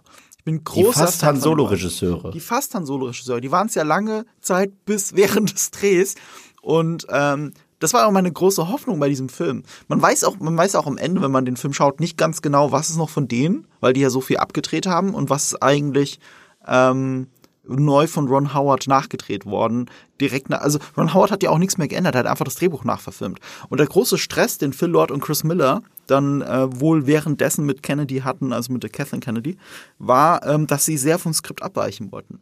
Sie wollten mhm. da viel mehr rauskitzeln, als eigentlich war. Ob es jetzt bei ähm, Elden Ehrenreich, den sie ja selber gecastet haben, selbst war oder eben aus dem Skript. Und das spricht für sie, gerade nach Solo A Star Wars Story, mit dem wir beide ja nicht 100% zufrieden sind, um es mal vorsichtig auszudrücken. Das soll jetzt keine Kritik an dem Film sein, weil er ist immer noch okay, finde ich. Okay. Ich finde den scheiße. Ja, du findest ihn richtig scheiße. aber, aber das Ding ist halt, Phil Lord und Chris Miller, die liefern halt immer ab. Die haben noch nie einen schlechten Film gemacht. Also ob weder als Regisseure, als Autoren noch als Produzenten, die haben noch nie schlecht abgeliefert. Und einer ihrer großen äh, Sprungbretter war ja auch ein Animationsfilm sogar, äh, Wolkig mit Aussicht auf Fleischbällchen was, glaube ich. Ja, und, und äh, das war bei mir ähnlich wie bei dir mit Into the Spider-Verse, dem Lego-Film. Also der Lego-Film, Mann. Ja, aber das, aber das hier kommt's, hier kommt's, ja. okay. Ähm, als der rauskam und die Trailer rauskamen, mhm. dachte ich mir, ne, das gucke ich mir im Leben nicht im Kino an, okay? Also das mhm. sah für mich halt auch aus wie so ein gigantischer zwei Stunden Werbespot mhm. für Lego. Und äh, erneut, so ähnlich sieht ja auch äh, auf dem Papier, also, also auf den ersten Blick Into the Spider-Verse auch aus, wie so ein gigantischer Werbespot für ein cinematisches mhm. Universum. Hatten wir auch mit diesem verkackten Dark Universe da mit äh, The Mummy und Tom Cruise, diesem Rotzfilm. Ja? Und alle, wirklich, ich kenne niemanden, der mir nicht gesagt hat, wie du hast The Lego Movie nicht gesehen? Der ist brillant, den musst du gucken. Und ich, ist das dein Ernst? Und dann habe ich mir den ausgeliehen, damals äh, wirklich noch in der Videothek, kannst du dir vorstellen, meine Fresse, Video World. Mhm. Und äh, den auf Blu-ray geguckt. Und ich war hin und weg. Ich so, ich bin so ein Trottel, dass ich den nicht im Kino gesehen habe. Und äh, ja, The Lego Batman zum Beispiel, den mag ich auch ganz gerne, aber ich finde, er kommt an The Lego Movie nee, nicht ja, ran. Bin ich ganz Trotzdem dir, guter Film, spaßig. Mhm. Kommt übrigens in meinem äh, Rewatch, wird der nur erwähnt, ich weiß, er kriegt kein ja, richtiges liegt, eigenes Auch Lego Movie 2 kommt ja nicht an den ersten ran. Und das liegt unter anderem Den habe ich nicht gesehen. Und äh, der, der ist halt nett, aber der ist und hat auch eine coole Grundidee, muss ich ganz ehrlich sagen. Äh, ich muss gerade überlegen, nicht, dass ich was Falsches sage, aber ich meine, beim Lego Movie haben Phil Lord und Chris Miller auch Regie geführt. Und das haben sie halt, das haben sie halt bei den anderen beiden Projekten nicht. Ja, genau, haben sie. Sie haben da Regie geführt. Aber seitdem auch nicht mehr an, an einem Animationsfilm. Also, ähm, sie sind noch die Produzenten und sie sind vor allem für die Story verantwortlich äh, von ähm, Spider-Man. Interessanterweise für Lord auch ein bisschen mehr hier als Chris Miller. Das ist ja so ein, so ein, so ein Gespann, die machen ja alles zusammen. Und äh, bei Spider-Man Into the Spider-Verse kommt aber die Story, also zumindest laut IMDb, die Story und die, Cred und die, und die Writing Credits gehen erstmal nur an Phil Lord, also ohne Chris Miller. Und äh, der Co-Autor war Rodney Rothman, der auch, der unter anderem Regie geführt hat, weil Spider-Man Into the Spider-Verse fühlt sich nicht nur so überladen und groß an, sondern es waren auch drei Regisseure, die da permanent damit zu tun hatten. Alle mit Art Department Hintergrund und äh, der wichtigste dann wahrscheinlich von ihnen Rodney Rothman, weil er auch das Screenplay geschrieben hat. Und da jetzt, um, um den ähm, ähm, Weg zu schlagen zu Across ähm, the Spider-Verse, äh, da haben sie die Regie komplett ausgetauscht. Auch bei den Writing Credits sind es jetzt Phil Lord und Chris Miller. Ich muss kurz noch mal überlegen, ob noch eine dritte Person wieder involviert war. Äh, ja, tatsächlich Dave Callahan. Oh, ja, stimmt, zu dem wollte ich ja gleich. Äh, nee, da, da, da, ich halte dich kurz hin. Dave Callahan merkt mir Halte ganz mich kurz. hin. Du weißt nicht, wer das ist, ne? Ich wusste es Dave, auch nicht. Warte, wie? Ich wusste nicht, wer Dave Callahan ist. Nee, google jetzt nicht, googles jetzt nicht. Äh, machen wir gleich. Ich will nur darauf hinaus, das ist ein Riesenprojekt, dieses Spider-Man Into the Spider-Verse und gerade so Animationsfilme, du sitzt halt jahrelang dran und du sitzt jahrelang in einem Studio in der gefühlt nur in der Post-Production und es gibt keine richtige, es gibt ja kein Set, an dem gedreht wird. So, und, und das ist einer der Gründe, warum auch gerade bei solchen Filmen das so viel rotiert wird, selbst bei Fortsetzungen. Weil, weil, weil, weil wenn das jetzt ein Typ nur machen würde, ne, der würde sich jetzt fünf Jahre mit dem Film einsperren und dann eine Fortsetzung machen für die nächsten fünf Jahre die, das, das ist ja, das schmeißt zehn Jahre deines Lebens in Anführungsstrichen weg für sowas. Ja, und, und deswegen sind Phil Lord und Chris Miller da eher als die Masterminds am Start, nachdem sie mit Lego Movie ihr eigenes ähm, Regie-Ding äh, bei einem Animationsfilm nochmal gemacht haben, sind eher als Masterminds am Start und für alles verantwortlich und, und haben sich die Leute ausgesucht, die für sie die Regie machen. Das sind eben Leute mit großem Art Department Hintergrund, die schon alles Mögliche gemacht haben, von äh, Shrek 2 bis, selbst Minority Report hat einer gemacht von denen. Also es ist, es ist äh, ich, Für mich einer der unterschätzten Spielberg-Filme. Ich liebe diesen Film. Es ist einer meiner Lieblings äh, äh, Sci-Fi-Noir-Filme. So nach Blade Runner tatsächlich. Mhm, der ist auch geil. Der ist mega. Also, also es sind halt, die haben sich halt wirklich die Talents perfekt rausgesucht. Ob es jetzt die Voice-Talents sind, die wir ja schon erwähnt haben, oder eben die Talents, die für die Kreativität im Hintergrund zuständig sind. So, und deswegen hängt alles von diesen beiden ab. Und ich verfolge das Projekt Across the Spider-Verse schon sehr lange, nämlich weil ich beiden auf Twitter folge. Und die haben immer wieder Sachen auf Twitter auch dazu gepostet. Die haben ein großes Whiteboard gehabt, wo Chris Miller und Phil Lord an der Story von Into, äh, nee, Across the Spider-Verse gearbeitet haben. Und das war so überfüllt, dass als ich diese Ankündigung mit Part 1 und Part 2, äh, nee, nur Part 1, es gibt ja nur eine Part 1 Ankündigung, als ich das gesehen habe, hat es mich null gewundert. Weil, weil da ist so viel drin in ihrem ersten äh, Whiteboard, das, das, das sieht nach mehr als nach einem Film aus. Das sieht nach einem eigenen Universum aus, nach einem eigenen Spider-Verse. Und so ist es dann letztlich auch. Was mich ein bisschen wundert, ist, dass es ähm, Part 1 heißt. So, es könnte ja auch ein normaler drei, also könnte ja für eine normale Trilogie, könnte es ja auch einfach, dass der dritte Teil halt einen anderen Namen hat. Es könnte einen ganz normalen dritten Teil geben. So, weil das ist ja ein erster Teil.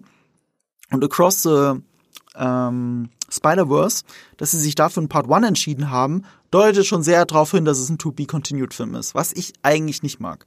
Das ist eigentlich so eine, das ist so eine Sache, die so ein bisschen Dämpfer für mich ist. Und jetzt zu dem anderen Dämpfer, nämlich das ist Dave Callahan. Das ist der Writer dieses Films zusammen mit Chris Miller und Phil Lord. Und ich will jetzt nicht Writer nur daran bemessen, was sie Schlechtes gemacht haben, okay? Einen guten Film meiner Meinung nach, den er gemacht hat, war Shang-Chi and the Legend of the Ten Rings. Da hat er mitgeschrieben. Äh, ein anderer Film, der zumindest interessant aussieht, den ich mir aber nie angeguckt habe, war America, der Film auf Netflix, falls du davon schon mal was gesehen hast. Das ist ein, auch ein mhm. Animationsfilm, sieht sehr verrückt aus, habe ich mir aber noch nicht angeschaut. Ähm, Jean-Claude Van Johnson ist auch von ihm. Falls du davon Wonder Woman 84. Jetzt hast du es jetzt nachgeschaut. Ich wollte dich doch jetzt teasern, teasern, teasern. Ausgerechnet Wonder Woman 1984 ist auch von ihm. Und da sind wir uns ja beide sehr einig, Yves. Das ist ein unfassbar beschissener Film. Meisterwerk. Das ist, glaube also, ich, ernsthaft einer der schlechtesten Superheldenfilme, die ich je gesehen habe. Ja, absolut. Und ich absolut. mag Wonder Woman 1. Ich mag ich den wirklich, dein, aber das aber, aber ich nicht. muss sagen, aber ich muss sagen, Okay, ich habe euren Podcast gehört ja. zu Wonder Woman 84. Ja. Und ich habe lange nicht so hart gelacht. weil äh, du warst überraschend still. Was, was, was, was? Ich war nicht still, ich war, nein, ich war neutral. Warte, warte. Du, du, war, du warst still und reserviert, ist das Wort, das ich benutze.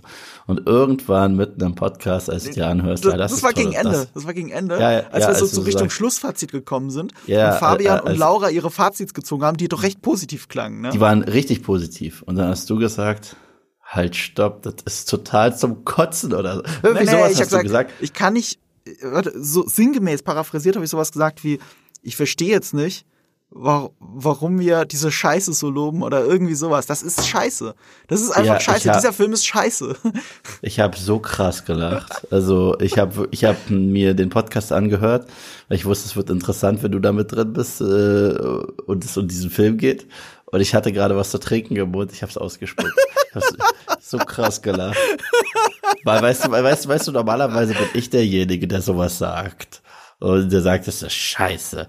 Und es so aus deinem Mund zu hören, erst recht nach diesen Lobgesängen. Äh, ich so, wir haben halt viel, stolz. wir waren ja fair, ne? Wir haben auch viel über die guten Sachen geredet. Weißt du, yeah. ich finde diesen Film ja so schlimm, weil er, weil er hier und da gute Ansätze hat und es dann, also sowas von gegen die Wand tritt und auch moralisch so fragwürdig ist. Ich sag nur Stichwort Vergewaltigung. Dieser Film ja. glorifiziert in meinen Augen Vergewaltigung und, und das ist halt, also für mich unbegreiflich, wie man dann den Film in so ein gutes Licht rücken kann. Wenn ihr wissen wollt, was ich damit meine, hört diesen Podcast nicht nur um Getränke auszuspucken, sondern weil er auch sonst hörenswert ist.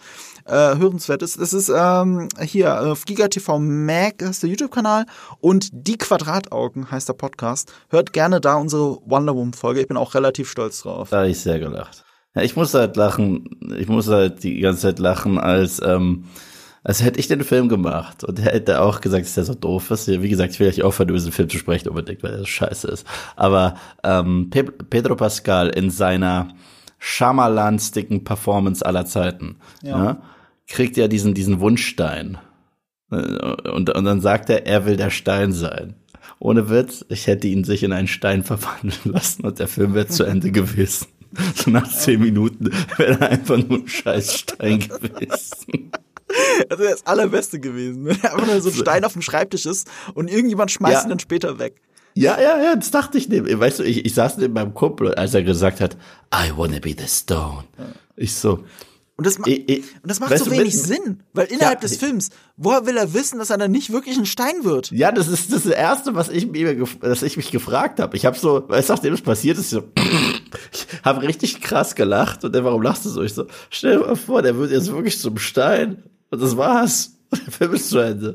Und da musste er auch so krass, wir mussten aufhören, kurz zu gucken, weil wir so hart darüber lachen mussten, über diese Idee, dass er sagt, ich will ein Stein werden und auf einmal, puff, ist ein Stein und das war's. Ich weiß nicht, ob es zu diesem Film ein How It Should Have Ended gibt, aber so sollte es aussehen.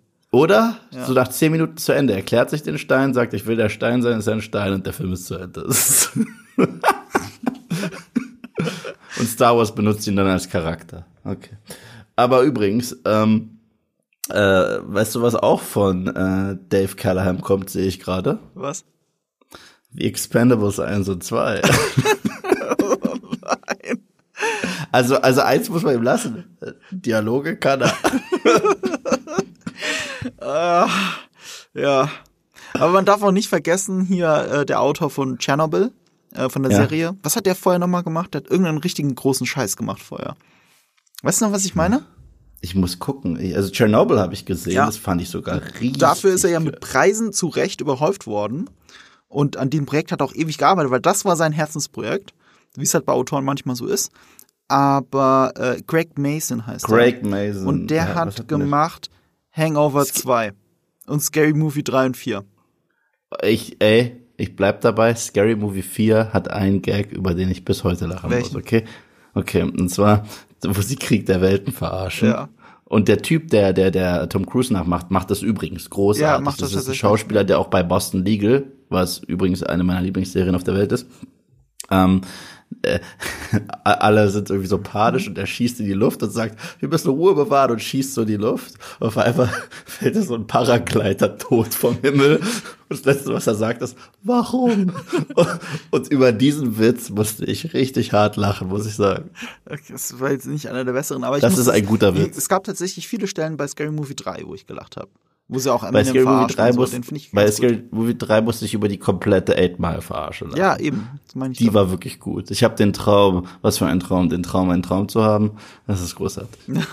Also das ist der eine Dämpfer, den ich so ein bisschen hab. Also dass das als Part 1 aufgezogen ist, nicht als als als eigenständiger Film, der nur Fortsetzung verdient. So, das finde ich eigentlich die stärkere, Art. also so wie es auch Sam Raimi gemacht hat. Er hat halt Ja. drei eigenständige Filme gemacht. Ähm, und nicht einfach. Weißt du, wo hat es denn je geklappt? So mit dem Part 1, Part 2 als Fortsetzung. Da fällt mir Matrix ein, hat sehr suboptimal geklappt. Vielleicht funktioniert's gut bei Dune. Bei Back to, selbst bei Back to the Future, ne? Und wir Aber lieben alle die Back to the Future Trilogie, aber selbst da hat das nicht so super gut funktioniert, dass, äh, dass, dass, die, dass es zwei Sequels gibt, die zu sehr an- aufeinander aufbauen. Aber bei Dune kann's funktionieren. Ja, aber Dune, nee, Dune funktioniert ja gar nicht so. Ja, das ist auch in Part 1. Ja, aber, aber Part direkt 1 im ist ja schon direkt als Fortsetzung angelegt. Das ist ja was anderes. Was ich so, sage ist, du hast einen ersten Film, der abgeschlossen ist. Ach so. Und dann hast du aber ähm, die Fortsetzung davon, aber die ist zweiteilig. Wo gibt's denn ein gutes Beispiel dafür? Also Oh ja, ich habe ein. jetzt eins. Ich habe jetzt eins tatsächlich. Ja. Mhm. Aber das ist ein kontroverses Beispiel, aber ich finde es ist ziemlich gut. Und zwar in Gore Verbinskis Flucht der Karibik Trilogie.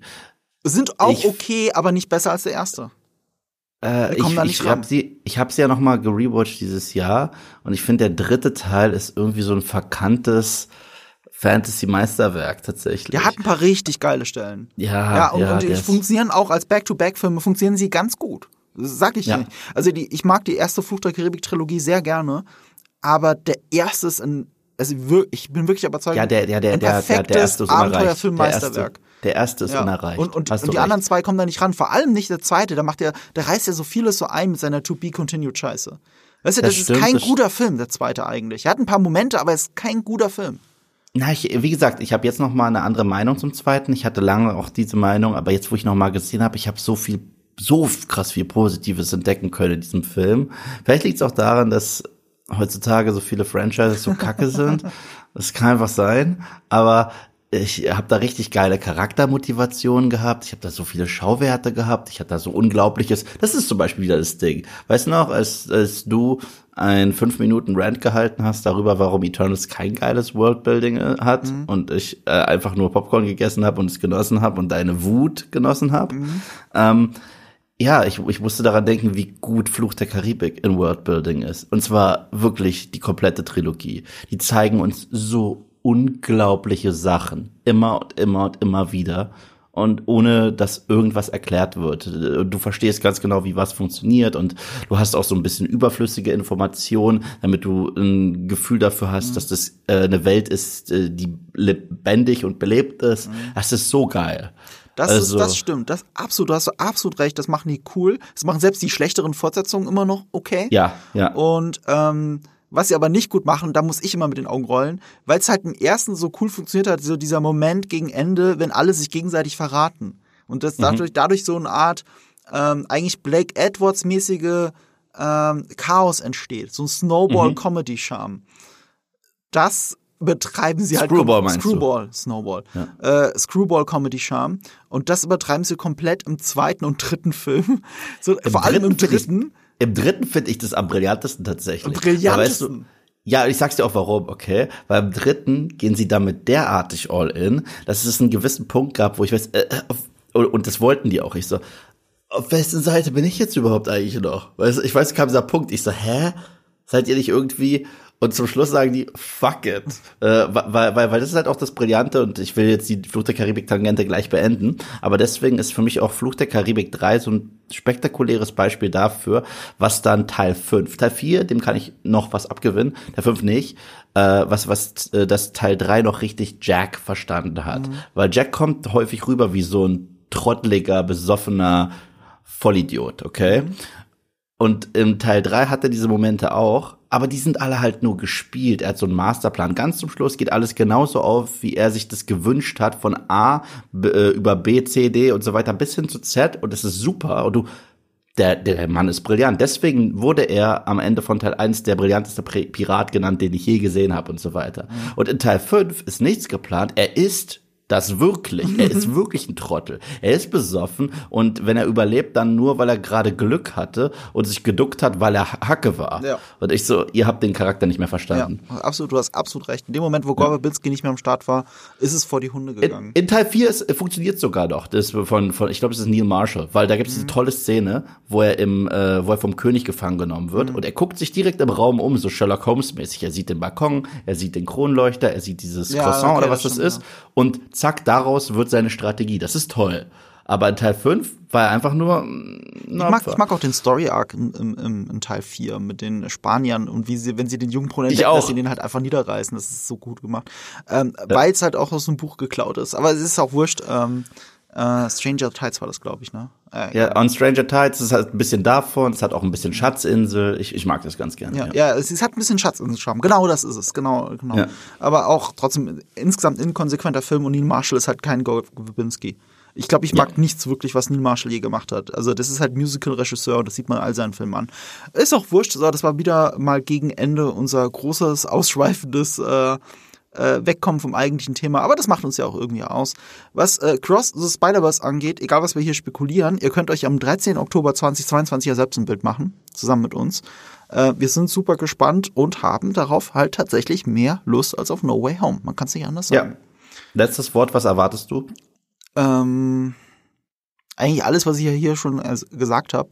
Ähm, ich habe ein bisschen Angst wegen, ist das wirklich eine richtig gute Fortsetzung oder nicht?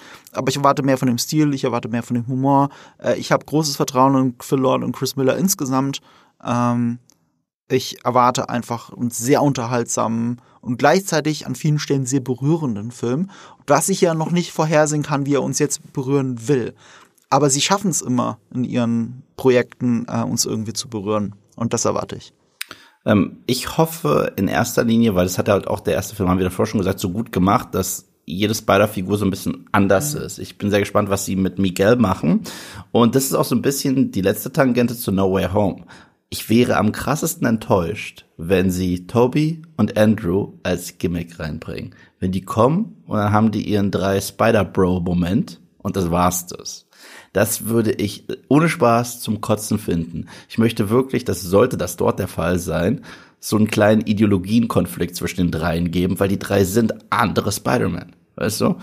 Und genau das hat den äh, letzten Teil, den Into the Spider-Verse, so toll gemacht und davon Ich habe ich das nicht ganz verstanden. Also, das was kommt? Dass sie zusammen einfach zusammenarbeiten gut ist oder dass wirklich Andrew Garfield, Tobey Maguire und Tom Holland da sind?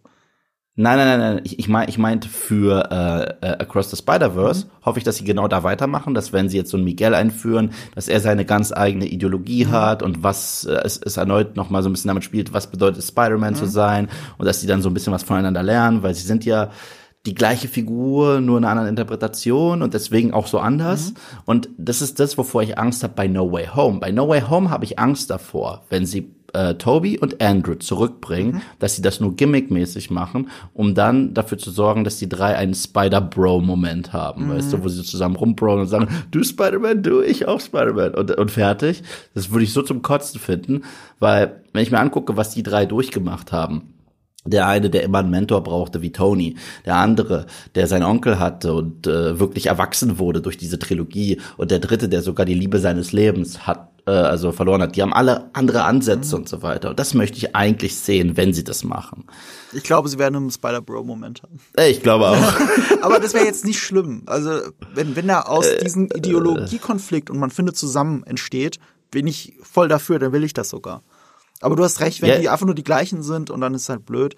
Ähm, Yeah. Ja, und, und das sollte man, ich, das hoffen wir uns dann halt einfach auch für Across the Universe, wollte ich gerade sagen. Nee, der heißt ja Across the Spider-Verse. Ich weiß halt nicht, wie er in Deutschland heißen wird. Gibt's dazu schon eine offizielle Ansage? Ich wette irgendwas Doofes. Naja, also, wette, also wenn sie äh, A New Universe Part 2. Das, okay, gut, das würde ich denen auch zutrauen. Es müsste eigentlich heißen Across the Universe. Oder Wahrscheinlich. Spider Spider-Man 2 Electric Boogaloo. Ich verstehe es halt nicht, dass es Englisch bleibt und dann sie uns nicht zutrauen, dass wir Spider-Verse und Universe nicht gedanklich zusammenbringen können. Das Spider-Man A New Universe, jetzt erst recht. oder so. Ja. Ja, Apropos jetzt erst wir recht. durch. Wir wollten eigentlich, darum haben wir noch gar nicht gesprochen, wir wollten eigentlich ja heute reden über The Witcher. Und warum hat das nicht funktioniert, Yves? Weil Marco gesagt hat, also Eve, ich bin der größte Spider-Man-Fan und äh, bitte, bitte können wir über Spider-Man sprechen. Da meinte ich, Marco, wirklich, ich liebe doch The Witcher so sehr. Dann hast du gesagt, komm schon, Spider-Man. Da hab ich gesagt, okay, wenn du denn so dringend willst, dann mach. Nein, ist meine Schuld. Äh, ich hole zurzeit immer noch The Witcher nach Season 1. Ich bin ehrlich, ich bin absolut ehrlich. Alle haben mich gefragt, Eve, warum kam noch nie ein Video zu The Witcher auf Moviepilot? Darum. Ja, das ist der Grund. Es gibt dann, dann, dann hast du es so weit rausgezögert, dass ich nicht dazu gekommen bin, äh, Witcher zu gucken. Also ich hatte ja die zweite Staffel und dann hatte ich es auf einmal nicht mehr und habe nicht verstanden, hä, warum kann ich jetzt nicht gucken? Äh, turns out, die, ich hatte den Screener-Zugang für genau eine Woche. Und nach genau einer Woche ist der Screener-Zugang weg automatisch wieder. Und äh, ich, ich habe ihn auch, ich krieg ihn auch wieder. Ich habe es aber jetzt, also zum Zeitpunkt dieser Aufnahme, immer noch nicht gesehen, die zweite Staffel Witcher. Ich gehe jetzt im Moment nicht davon aus, dass wir in einem Podcast nochmal drüber reden. Also ich werde, ich Kannst werd du es mal langsam aufholen? Geht ja gar nicht. Ja, das ist so ein Punkt bei uns. Wir kündigen ja dauernd Sachen an oder ich kündige dauernd Sachen an und wir machen es gar nicht. Witcher war das, bei Arcane war das so. Gut, Arcane ist nur eine Frage der Zeit. Das haben wir jetzt schon zweimal gesagt und damit ist das Thema jetzt tot. Ich werde nicht mehr drüber reden, dass wir Arcane irgendwann mal machen. Wir Unser, nein, ich, ich finde, ich find, unser bestes Beispiel war immer noch What If. Ah, stimmt. Weil, weil, ich sag dir auch warum, okay? What If haben wir zweimal angekündigt. Dann haben wir einmal darüber gelacht, dass wir es nicht gemacht haben und gesagt, vielleicht nächstes Mal. Und dann, anstatt es endlich zu machen, haben wir einfach nur abgehatet und gesagt, als ob wir das machen. und, das, das, aber ohne Witz, das zeigt schon fast Eier, sich so derartig arschlochmäßig zu verhalten. Aber deswegen werde ich jetzt was versprechen. Marco wird mich so krass dafür hassen, aber ich mach's jetzt einfach. Weil, und ich ziehe auch die komplette Verantwortung auf mich. Also ich fand ja die erste Season von What If, kurz gesagt, kacke, lang gesagt, kacke, äh, aber hatte eine gute Folge, gebe ich der Serie. Es kommt ja eine Season 2 irgendwann. Ich meine, die haben ja diesen scheiß Disney Day da gehabt mit zig Marvel-Projekten, hast du nicht gesehen. Ja. Und wenn da, ja, wenn da die zweite Staffel da ist, werden Marco und ich eine Episode zu What If Staffel 2 machen. Ah, Jetzt muss ich Das ja doch so gucken. ich habe es jetzt rausgezogen. Jetzt, jetzt zwingst du mich gerade, dass ich Das ist so weit in der Zukunft. Ja, das könnte, aber ich habe keinen Bock. Vielleicht gibt es uns dann gar nicht. Ich habe das schon ernst gemeint. Ich habe wirklich keinen Bock. Also ich habe ja ein What If reingeschaut. Ich habe die erste Folge gesehen und ich bin wirklich so, weißt du, und jetzt nach Arcane frage ich mich noch mehr, warum soll ich schlechte Animationen gucken? Also schlechte Animationen jetzt ganz technisch gesehen, wie das aussieht. Ich, ich kann Das mir das nicht gute angucken. Serie. Es sieht ja Es richtig schlimm aus. Ich habe gerade, weißt du, um auf Witcher zurückzukommen, ich habe gerade eben in Vorbereitung auf die zweite Staffel Witcher, habe ich den Prequel-Film Witcher äh, Nightmare irgendwas, habe ich gerade geguckt. Sprich nicht für den Titel des Films, was ich mir nicht merken kann. Nightmare of the Wolf. So, nee, jetzt weiß ich wieder. Ähm, und den fand ich überraschend gut. Also den fand ich Okay. richtig, richtig cooles Prequel tatsächlich. Jetzt ist auch nicht, äh, ist auch nicht das Beste, was ich je gesehen hätte oder so, aber auch mit diesem Anime-Stil, den der hat, ohne ein echter Anime zu sein, hat das echt gut für mich funktioniert. Und danach hatte ich mega Bock auf die zweite Staffel und mega Bock, das Spiel nochmal zu spielen. Und es, ich kann auch sowas gucken. Und das ist auch Animation und sieht cool aus. Und wenn du da, da, daneben What If hinhältst, möchte ich halt im Strahl kotzen. Also, okay, es gibt zwei, ich habe gehört, eine oder vielleicht zwei richtig gute Episoden bei What If. Die würde ich mir vielleicht Eine. mal anschauen. Was ist denn die zweite, Eine. von der immer alle reden? Es gibt noch eine, die die Leute feiern. Also ich glaube die vorletzte, aber aber weißt du was? Da das das passt sehr gut zu unserem heutigen Gespräch. Die vorletzte Das ist eine Multiversumsfolge, ne? Ist das die? Ja, die na, ja die vorletzte ist ein Versprechen, Ah, okay? natürlich. Und zwar die die lebt so ein bisschen davon, wir bauen jetzt was richtig geiles auf und das Finale wird äh, euch eure Köpfe kollektiv äh, in die Luft fliegen lassen. Mhm. Dann kommt das Finale und es ist der gleiche Müll, den du 10.000 Mal schon gesehen hast. Ja, okay. Und und äh, die einzig gute ist eine Doctor Strange Folge, Ja. die besser ist als der Film, das gebe ich. Aber gleichzeitig warst du auch in Berlin, als ich die geilste Folge ever gesehen habe. Weißt du nicht mehr? Äh, die hab? Oh wow. Ja. Ich glaube, Oh, gut, wow. die würde ich mir vielleicht Interesse halber auch noch geben. Weil ich mal wissen will, was Ja. es damit auf sich hat, ob es wirklich so schlimm ist, wie du sagst. Ist es. Ist es. Wie hast du Aber gesagt, gut, die es gibt- schlimmsten aber- 30 Minuten des MCU oder sowas? Ja, es war also, es war wirklich, nee, Ah, einfach nein. Aber was wär, wie wär's denn da? Aber gut, Also- ich habe dann auch, ich habe dann auch Videoüberschriften wieder gesehen. Die ist eigentlich gut. Ich habe sie nur nicht verstanden. Ja, weil die war so schwer zu verstehen. Das ist halt das Ding. Ich bin halt sehr doof und verstehe sowas. Ja, nicht. stimmt. Du bist einfach nur zu blöd, Eve. Ich bin einfach zu verstehen. blöd, um zu verstehen, dass diese Episode, und jetzt kommt's, das war nämlich die Erklärung, die sollte lustig sein. Ah, okay. Ach so, jetzt, jetzt verstehe ich sie und mag sie sehr gerne. Vielen Dank. Ich hatte einen Fehler in meiner Programmierung. Das kommt nicht mehr vor. Du musst halt, weißt du, du musst viel mehr open-minded sein bei sowas und natürlich auch den, den Witz dann auch akzeptieren, dass wenn du nicht drüber lachst. Genau, weil, verstehst du, es ist ja ein Witz und Witz sind Ja. per se witzig, erst recht, wenn man dich daran erinnert, dass es ein Witz ist. Das sind die besten Witze. Das, sind die besten das Witze, sind die, die man erklärt. Ja, ja genau. Ähm, Ja. Also, was ich damit sagen will, ist, Eve, bitte versprich keine What-If-Folge. Bitte versprich keiner, weil ich habe wirklich gar keinen Bock. Ach, das wäre eh in zwei Jahren oder so. Nee, Wer weiß, was so wie das animiert ist, ist es nächstes Jahr. Ich gebe dir morgen. Brief und Siegel. An dieser Morgen. Serie sitzen sie nicht super lang dran für die Animation. Weißt du, Arcane zum Beispiel, das kommt frühestens 2023. Nächstes Jahr kommt keine zweite Staffel Arcane, die brauchen zu lange dafür. Haben sie schon gesagt.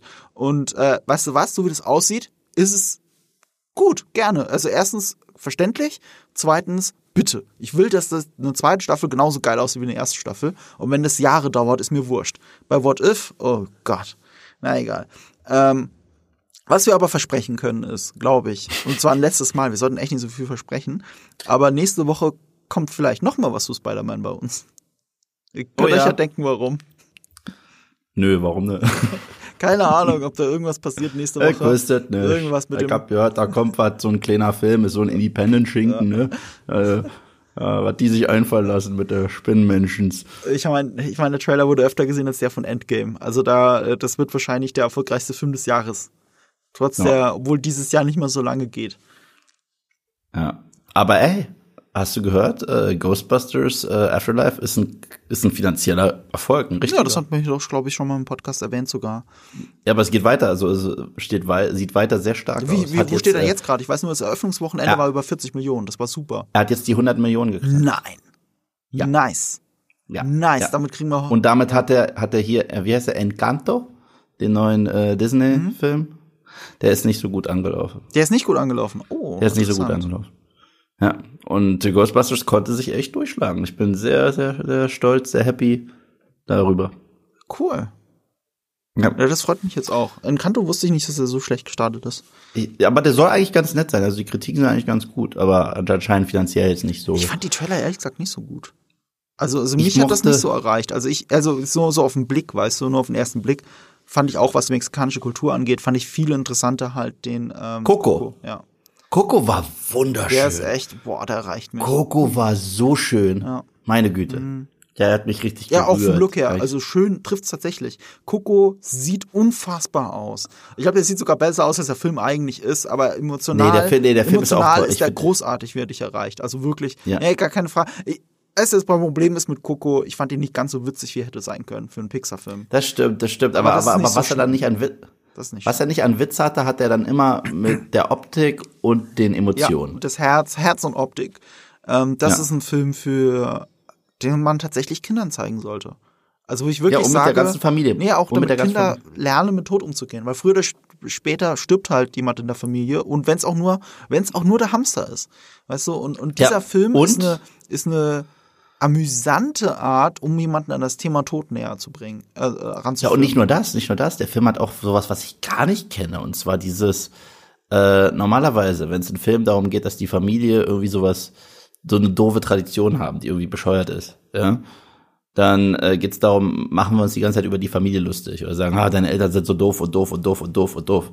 Und äh, in dem Film geht es um was ganz anderes. Also, zum Schluss versteht er, ach, deswegen ist meine Mama so. Vielleicht sollte man mal ein bisschen mehr Respekt vor seiner Mama haben. So. Manchmal. Ja, stimmt. Aber ich kann So. nichts über Encanto sagen, weil ich ihn nicht gesehen habe. Ich habe die Presseverfolgung. Ach so, das ging nicht um Encanto, es ging gerade Nee, um. aber äh, wir hatten ja Coco. über Encanto gesprochen. Ja. Deswegen. Ja, also, ähm, Damit sind wir wir durch. sind durch. Äh, hast du noch irgendwas schön zur Ab äh, Verabschiedung zu sa äh, sagen? Nee, ich du bist fange mal so schön an. mit- Spider-Man-Spezialist. Sag du was. Ach, scheiße. Ähm, guckt euch bitte, bitte, bitte, auch wenn ihr No Way Home anschaut, dann gibt auch Across the Spider-Verse eine Chance, weil der erste war ganz toll. Und wir hoffen, dass äh, wir auch derartige Spider-Man-Filme kriegen können. Ansonsten möchte ich wie immer Danke sagen. Einfach nur, ich möchte jede Gelegenheit nutzen, um Danke zu sagen, weil die Nachrichten, die einen dann erreichen, dass ihr diesen Podcast so feiert und so weiter, die, die machen mich richtig glücklich ohne Ende. Erst recht jetzt. Ich, ich äh, höre ja selber kaum Spotify, muss ich sagen. Aber als ich jetzt diese ganzen Nachrichten bekommen habe, mit welche Podcasts man gehört hat oder was man so auf äh, Spotify hört, wenn man so die Highlights shared. Ich weiß, ich bin wie ein Opa, weil ich sowas nicht mache. Ähm, wie viele davon auch äh, deine und meine Visage drin hatten dann in ihrem Feed, hat mich schon berührt, wirklich. Und deswegen äh, dafür vielen, vielen Dank, dass dieses kleine süße Projekt da von Marco und mir, das äh, entstanden ist aus Telefonaten zwischen Marco und mir, zu der Nummer wurde, das verdanken wir beide euch und wir wollen das noch sehr, sehr, sehr lange weitermachen, weil es wahnsinnig viel Spaß macht. Ja, genau. Wir sind, äh, ich, ich mag das total. Und es ist auch ein bisschen therapeutisch, mit dir dann einmal die Woche über Filme zu reden. äh, vor allem, weil ich das jetzt hier machen kann in einem beruflichen Rahmen und nicht abends, wenn du mich zwei Stunden lang auf WhatsApp zulaberst. das ist, das ist Und es cool musste so. wieder so ein bisschen mit einem Hauch Beleidigung sein. Nein, das ist gar nicht böse gemeint. Ich mache das ja gerne. Aber das war echt ein bisschen überwältigend, weil ähm, es war halt Anfang des Monats, äh, nee, Ende des, warte mal, letzte Woche auf jeden Fall, war Spotify Wrapped, also ähm, dieses, äh, diese Zusammenstellung von Spotify, die ihr dann kriegt, wenn ihr auf die App öffnet, was ihr denn dieses Jahr so gehört habt. Und da gehörten da die Podcasts dazu. Und wir wurden auf so vielen Spotify Wrapped Social Media Posts markiert, weil wir überall bei euch in den Top 5 der meistgehörten äh, Podcasts waren. Nicht mal so oft auf eins. Und das war meistens aber auch witzigerweise direkt mit der Begründung dazu geschrieben von euch. Eigentlich sind, seien wir an vielen Stellen der meistgehörte von euch, aber wir, uns gibt's ja erst seit August. Die anderen Podcasts gab's alle länger. Das heißt, da kommen mehr äh, gehörte Minuten tatsächlich drauf. Also wir sind überall in diesen Listen gelandet und werden sehr oft gehört und es war sehr überwältigend. Und ich hatte mir so einen Tag vorgenommen, also an dem Tag dann auch vorgenommen, hey, cool, ich mag das ja auch, also wenn, wenn ihr uns da so teilt und so Werbung für uns macht, natürlich teile ich dann auch diese Posts. Und habe dann diese Posts angefangen zu teilen in meiner Story und irgendwann bin ich nicht mehr nachgekommen. Und ab irgendeinem Punkt habe ich dann den Slide gemacht, so, okay, es wird jetzt zu viel. Für, ich, wir danken euch, vielen, vielen, vielen, vielen Dank, aber ich, ich kann nichts mehr teilen davon. Das ist zu viel. Wahnsinn. Das war einfach. Vielen Dank. Vielen Dank für das viele Zuhören. Und damit verabschieden wir uns und wünschen euch noch einen schönen spinnenhaften Schwung durch die City. und schau, und wenn ihr, wenn ihr Bock auf einen geilen Spider-Man-Film habt und No Way Home sollte das nicht sein für euch, dann schaut halt Into the Spider-Verse. Ciao. Ciao.